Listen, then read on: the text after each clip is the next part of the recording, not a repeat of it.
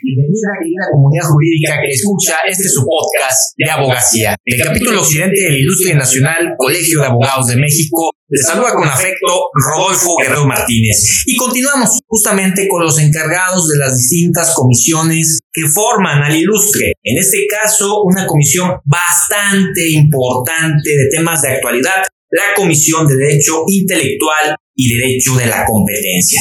Estamos con su titular de, la, de esta comisión, Luis Javier Reynoso Cepeda. Estimado Luis, ¿cómo estás? Muy bien, estimado Rodolfo, muchas gracias por la oportunidad de platicar contigo sobre estos temas que sé que nos apasionan a ambos. Desde luego, a ver, estamos hablando de toda una reingeniería del derecho y lo digo así porque desde hace mucho tiempo estaba esta dicotomía bastante pues anticuada, hasta cierto punto aberrante de que el derecho y la tecnología no tenían nada que ver y a ver, este tema desmiente totalmente eso. Eh, quiero partir de cómo nace tu comisión, qué trabajos han hecho para ahí partir justamente otros temas de, innovación en, esta importante materia de propiedad intelectual.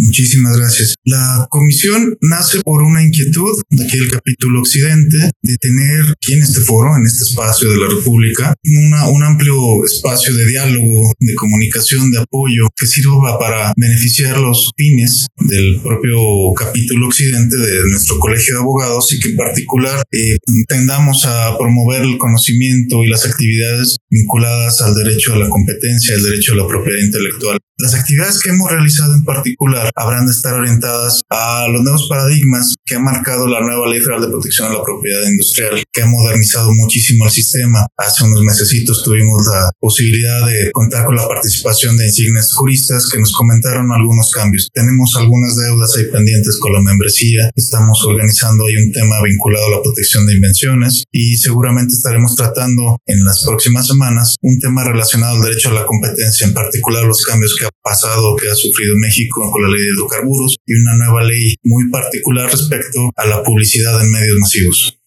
Muy importante, justamente entrando en materia, eh, incluso les he de comentar con toda honestidad, lo estábamos diciendo en, en otros momentos, mi estimado Luis y su servidor, cómo pues el INPI eh, pues ha tenido modificaciones. ¿Cuál ha sido tu opinión del desempeño del INPI, especialmente la pandemia, en donde eh, se ha comentado con otros encargados de comisión, ha habido procesos de digitalización, de este optimizado morir, incluso lo podemos decir a manera de, hashtag, pero en propiedad intelectual, ¿qué pasó con el INPI en nuestro país? ¿Fue verdaderamente un cambio de paradigma o se mantuvo igual o retrocedió? Es una pregunta muy interesante. Yo diría que no hubo completamente un cambio de paradigma. El INPI ya había dado muchos pasos hacia el frente a este proceso de digitalización, de optimización de procesos, de aproximarse a la tecnología. ¿Qué es lo que pasó en pandemia? Que el INPI realizó esfuerzos muy, muy importantes para agilizar sus procesos. Tenemos un INPI con algunas actividades muy rápidas. Sin embargo, mantiene alguna deuda que no, no es propiamente consecuencia de un descuido del INPI, sino todavía un proceso de adaptación. La nueva ley federal de protección a la propiedad industrial otorgó al INPI de unas facultades increíbles. Tenemos ahora un INPI muy robusto, muy poderoso, pero esto ha, contrastado con el tiempo que requiere para adaptarse, para hacerse hallar de recursos y ahora, bueno, una política de mesura en los gastos públicos que no le ha permitido atender con la velocidad que quisieran. Además de cambios difíciles que ha sufrido recientemente se había quedado sin un director del instituto. Esta semana pasada ya tenemos nuevamente eh, nombrado al licenciado Roque como director del instituto. Ya tenemos nuevamente, mejor dicho, un, director general del instituto. Entonces confiamos que los cambios y, este proceso de modernización y, de agilización tecnológica permeen todas las áreas. Una de las más importantes habría de ser los procedimientos contenciosos, que aún tenemos ahí un rezago importante ahí. Ese quizás sea uno de los puntos que podemos señalar de lo que pasó en la pandemia. Nos atrasamos mucho en procedimientos contenciosos, no así en las marcas, las marcas están muy ágiles, en tema de patentes estamos ya con las patentes en línea, entonces eso nos ha favorecido mucho a los que postulamos y nos dedicamos a la marca. Precisamente, no obstante al caso INPI, eh, en el caso del cumplimiento a lo desempeñado por el TME, tuvo que haber una nueva ley de protección a la propiedad industrial en nuestro país y justamente con ello reformas al Código Penal Federal, etcétera, debiendo cosas también, a opinión de varios de la comunidad jurídica, muy innovadoras en vinculación con protección de datos personales. ¿Cuál es tu percepción sobre esta virtud por los efectos del TME en la materia de propiedad intelectual? En nuestro país. Bueno, naturalmente el sistema de propiedad intelectual en México se ha beneficiado de estos cambios, de estos empujoncitos que nos han dado los tratados internacionales. En su momento, en la primera versión del Tratado de Libre Comercio, el TEMEC ha conseguido que se, modernice el sistema. Anteriormente, con el deseo de firmar el TPP, es que empezó este proceso de modernización que quedó como culminado con la nueva ley. Por ahí del 2011-12 empezamos a ver estos eh, cambios de acercarnos al protocolo de Madrid, posteriormente integrar nuestro sistema marcario, las marcas sulfativas, sonoras, etcétera. Todo esto tendiente a una modernización del sistema. Efectivamente, eh, la nueva ley adoptó todas las obligaciones que tenía México para agilizar, para hacer más robusto eh, su sistema jurídico en materia de propiedad intelectual, agilizar algunas cosas. Una gran ventaja y un gran acierto de los juristas que participaron en la proyección de la nueva ley es que pusieron en ley muchas cosas que tomaba el, INPI como criterio, como un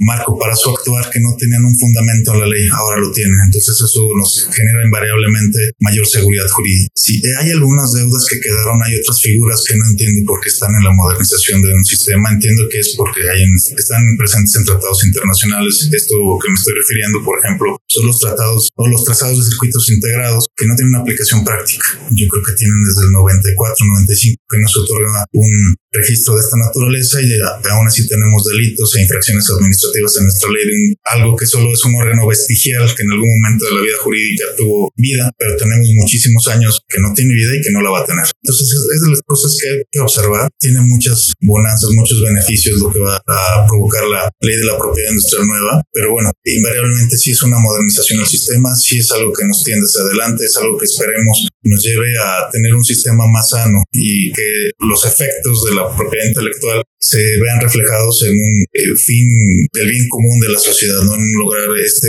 este fin que nos hemos marcado, ¿no? En el panorama internacional, cuando nos referimos a la Organización Mundial de Propiedad Intelectual, la OMPI, eh, bueno, ha tenido muchos debates, muchos pronunciamientos bastante interesantes eh, referente al uso de inteligencia artificial, justamente ayudando, apoyando y no perjudicando a los desarrolladores en sus diferentes ramas, a los creativos, vamos a decirlo de esa forma. ¿Cómo tú eh, ves el panorama internacional en materia de propiedad industrial? Es bastante interesante. Eh, ¿Cuáles serían probablemente aquellas, aquellas aberraciones o cosas que se pueden decir, se puede presumir que son algo nublosas y que invariablemente van a perjudicar al emprendedor hoy por hoy que hablamos de optimizar o morir justamente es un tema muy, muy interesante y que termina reflejando un, choque grande entre los grandes sistemas jurídicos internacionales. Hablar de los que estamos más pegados al derecho continental europeo, aquellos del common law,